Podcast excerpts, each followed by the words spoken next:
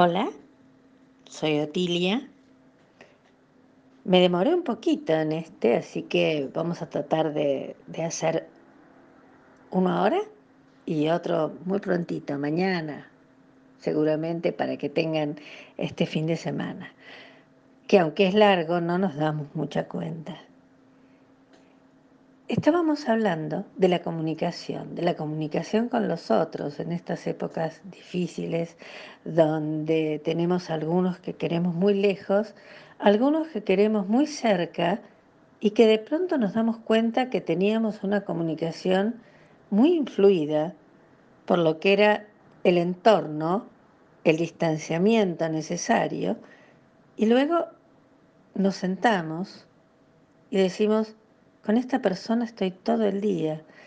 Es un poco como aquellos matrimonios que se les casan los hijos, se jubilan y de golpe se encuentran mirándose uno al otro y diciendo, acá estamos.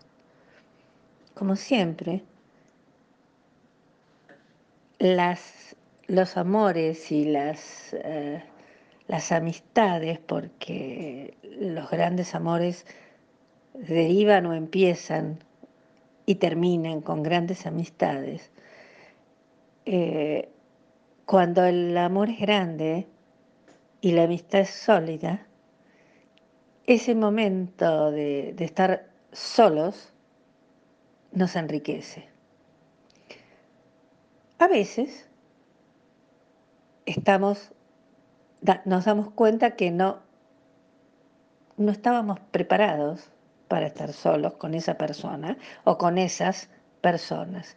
En ese caso, lo que hay que hacer, porque no se puede evitar, en el futuro inmediato, en el presente, es cambiar los, los diálogos.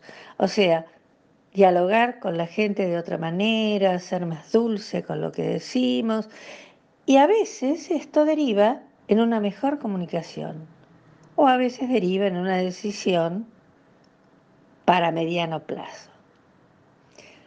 También en estos momentos la gente que está sola, como yo, haciendo la cuarentena, está a veces preparada y a veces no para estar sola o solo y dialogar consigo mismo y pensar.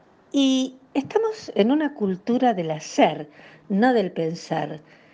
Y entonces, por supuesto, en este momento que prácticamente, si no nos cansamos de ver televisión, leer y, y esas cosas, y los pensamientos empiezan a girar. El problema es que los pensamientos son nuestros. Esto es lo primero que tenemos que entender. Esos diálogos internos que yo hago conmigo mismo, que son entre Radio Papá, que me dice, ay, esto, todo, todo lo que yo pienso, debería estar haciendo esto, tendría que, son creencias, eso viene de lo que nos inculcaron de chicos. Y la verdad es que puede ser bueno o no, pero en este momento no nos sirve mucho. Porque eh, el que más sufre encerrado, como en la realidad, son los niños. Y el niño, la pregunta fundamental es ¿qué quiero? Entonces, como primera medida, empiezan a pensar, estoy solo, sola, ¿Qué quiero hacer? No tengo nada obligatorio que hacer.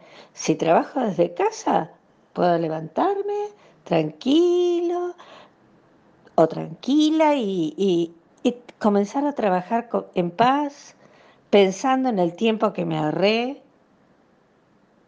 Pero cuando nos quedamos por ahí medio solos, solitarios, no solos, porque solos estamos, aunque no nos demos cuenta, empezamos a hacernos como una película de lo que va a pasar a veces, y, a veces del presente, a veces del futuro. Pero en general es del futuro. Y entonces em, entramos en los pensamientos como los ratones entran, los hámster en las rueditas y ya no nos podemos bajar. Sir Winston Churchill, que es una personalidad que yo admiro mucho, decía, si me dieran una moneda por cada vez que me hice problemas y gasté mis minutos pensando en cosas que después no sucedieron, sería millonario. Y yo te pregunto, ¿cuántas cosas planeaste, buenas o malas? Y se te fueron todas rápidamente atrás de un barbijo. Porque esto fue mundial. Y yo creo que nadie lo esperaba de esta magnitud.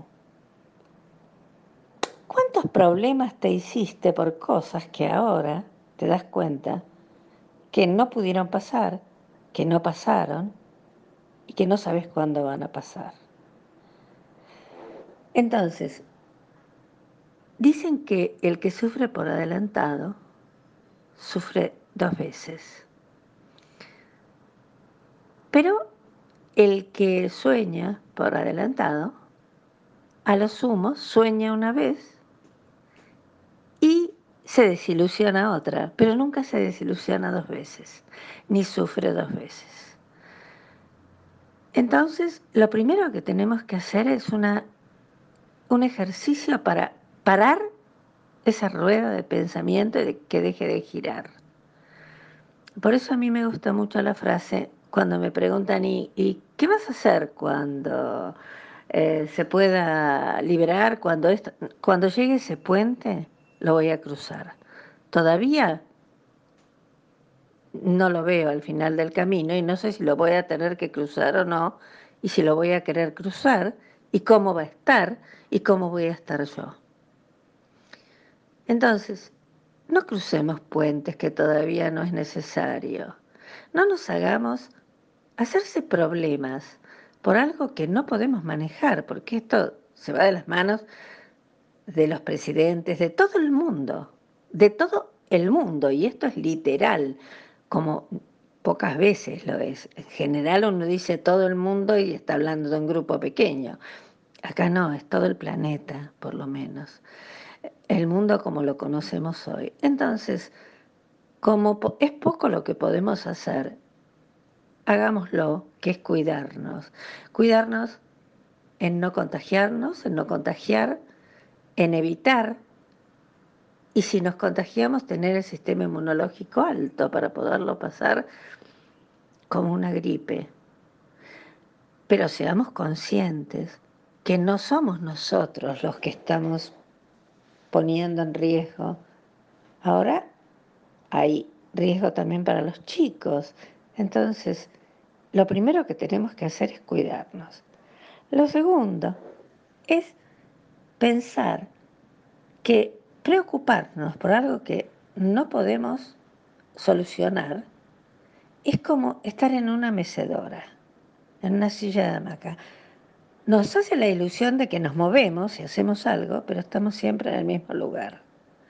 Y esto, aunque no parezca, aumenta la sensación de encierro, porque en realidad lo único que estamos obligados a, a guardar, para decir de alguna manera, es la parte física. La parte mental la manejamos, yo puedo estar perfectamente en Times Square tomándome un café con la, con la mente, pero obviamente que no lo puedo hacer en vivo y en directo, por lo menos por ahora. Entonces, ¿para qué pensarlo? Disfruto el café hoy y acá. ¿Cómo hago para parar esta serie de pensamientos? Hay dos o tres tips que les voy a dar. El primero es, cada vez que empezás así, hacer una pausa. Hacer una pausa y respirar profundo tres veces. Y después Decí diez veces gracias, gracias, gracias, diez veces. Y pensá diez cosas por las que tenés que agradecer. Gracias por tener un, un techo, gracias por tener comida, gracias porque mis hijos están sanos, gracias porque tengo agua para tomar y sobre todo gracias porque puedo respirar sin tener que pagarlo. Eso es lo primero. Dicen que cuando uno agradece, cuanto más agradeces, más vas a tener para agradecer. El secreto es que cambias el foco y dejas de poner el foco en lo que no tenés y pones el foco en lo que en realidad tenés. O sea, en lo bueno. Entonces, respira profundo y hace una pausa. Y te vas a dar cuenta todas las cosas porque tenés que agradecer. Y eso te va a hacer segregar seguramente endorfinas, vas a mejorar con tus vibraciones el universo y te va a subir el sistema inmunológico. Y la verdad es que nos cuesta la incertidumbre de no poder planear lo que va a pasar. No podemos. Si querés, juguemos a planear. Y eso lo vamos a ver después. Pero ahora, respira profundo y agradece porque podés hacerlo. Y si podés, quédate en casa, cuídate, cuídame, cuídanos a todos. Te quiero mucho, soy Otilia.